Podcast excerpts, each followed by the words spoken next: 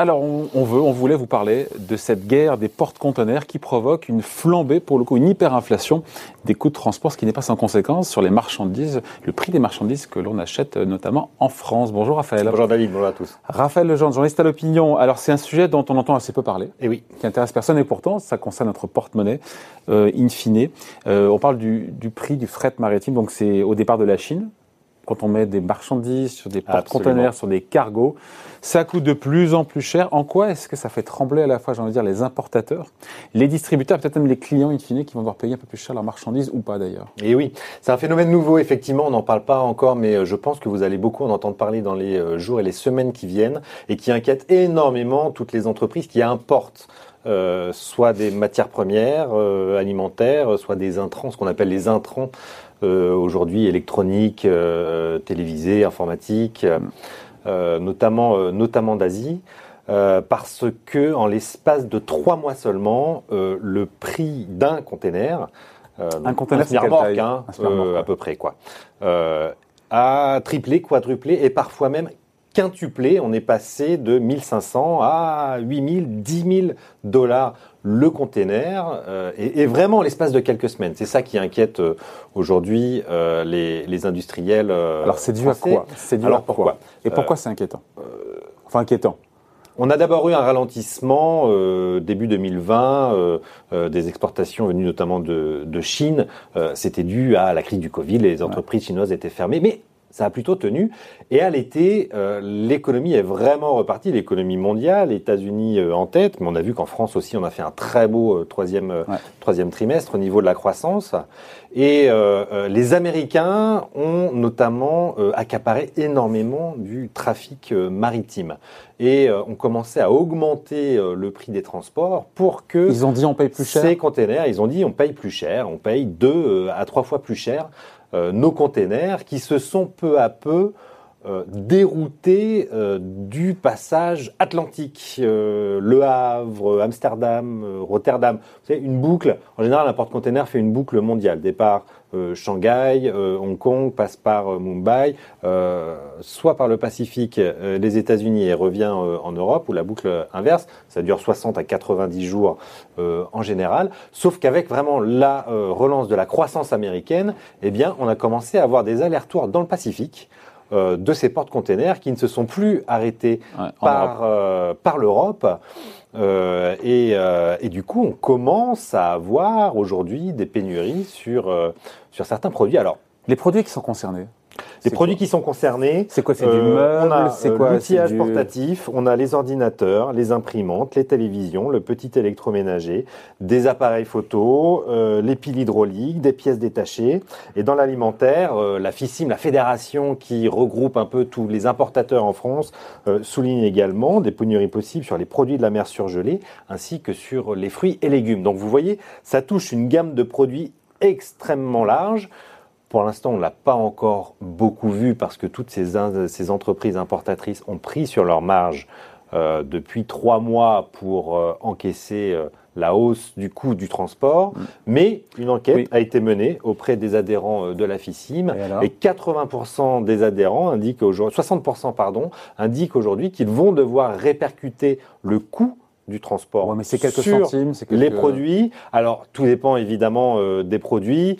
Euh, on a, on donne aujourd'hui euh, dans l'opinion l'exemple d'un gros vendeur de d'ordinateurs portables fixes qui vend plus de 6 millions d'unités et on est entre 1 euro et 1,50 euro euh, par, euh, par ordinateur. Mais c'est hors logiciel, ça paraît euh, peu comme ça. Sur la marge, en fait, c'est assez, c'est assez important. après, tout dépend, si vous êtes dans l'alimentaire, c'est encore autre chose. Bon, ce sera peut-être un moteur d'inflation à surveiller dans les semaines dans les semaines à venir. Donc les prix pourraient grimper un petit peu. Mais d'autant plus qu'il y a un autre phénomène qui est que L'Asie repart au niveau euh, croissance, euh, la Chine euh, en tête, en tête évidemment, et la Chine qui a délocalisé autour, ce qui fait que les portes-conteneurs restent aussi beaucoup dans cette zone simplement asiatique. Mais pour du coup que je comprenne bien, il y a une pénurie ou pas des cargos et des porte-conteneurs, des conteneurs Il y a, il y a. Ou c'est juste les Américains qui, ont, qui, ont, dérouté effectivement, et des prix qui, ont qui augmentent. Certains indiquent que les Américains organiseraient une pénurie, car il y a vraiment une pénurie. Si, les prix explosent par 5, c'est qu'il y a vraiment une pénurie. On n'est pas capable de répondre à la demande euh, au niveau européen. Euh, certains euh, indiquent chez les industriels que les Américains organiseraient sciemment cette pénurie en tardant dans les ports, en, en organisant une sorte de congestion de leurs grands ports maritimes qui mettrait plus de temps à remplir à nouveau les containers qui partiraient en sens inverse ou des États-Unis vers l'Europe. Euh, vous avez une telle inflation sur les courses Asie, États-Unis, euh, que certains cargos repartent à vide, n'attendent pas ah. les euh, quelques jours, les 5 à 10 jours pour être remplis de matériel américain et repartir par l'Atlantique, puis retourner en Asie, retournent directement en Asie pour refaire la course de Chine aux États-Unis.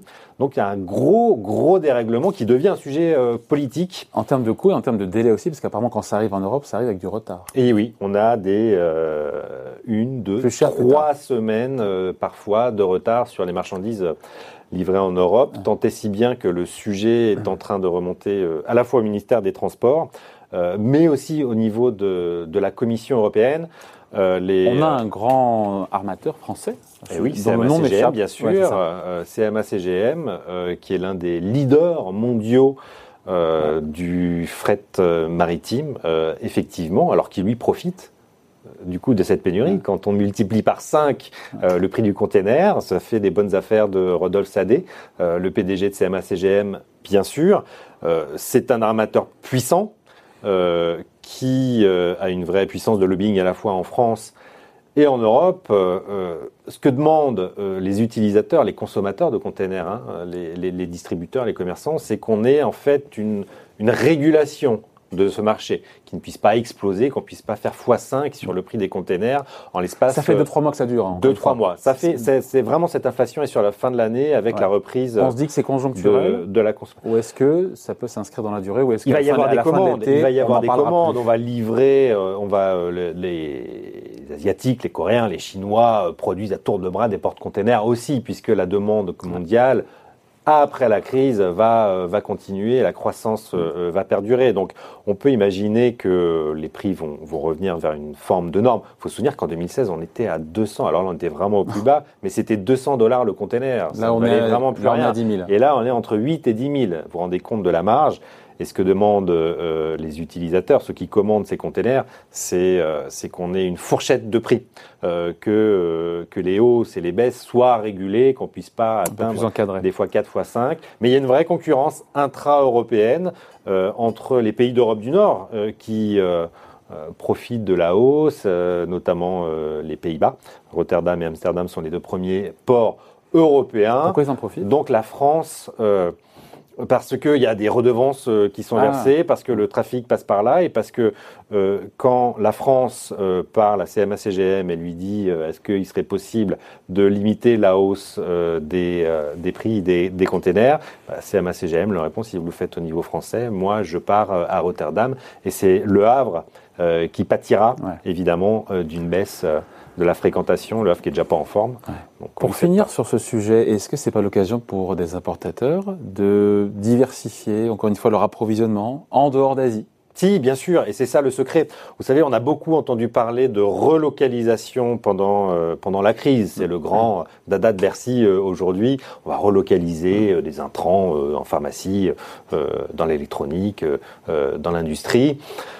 Le véritable, la clé pour éviter en tout cas des ruptures dans les chaînes d'approvisionnement, ce qu'on appelle la supply chain, c'est effectivement, comme vous soulignez, de multiplier les sources euh, d'approvisionnement. En réalité, euh, le bon sens populaire qui dit qu'on ne met pas tous ses mm. œufs dans le même panier. Euh, voilà, on s'est rendu compte avec la crise du Covid que par exemple 80% des molécules de paracétamol, la molécule active dans le paracétamol était produite en Chine. Bah voilà, si vous avez des unités de production en Chine, pourquoi pas Sanofi va mais aussi euh, en Europe, en Amérique latine, aux États-Unis, euh, au Moyen-Orient ou en Afrique, eh bien, euh, vous avez, vous disséminez le risque à travers différents circuits d'approvisionnement, bien sûr.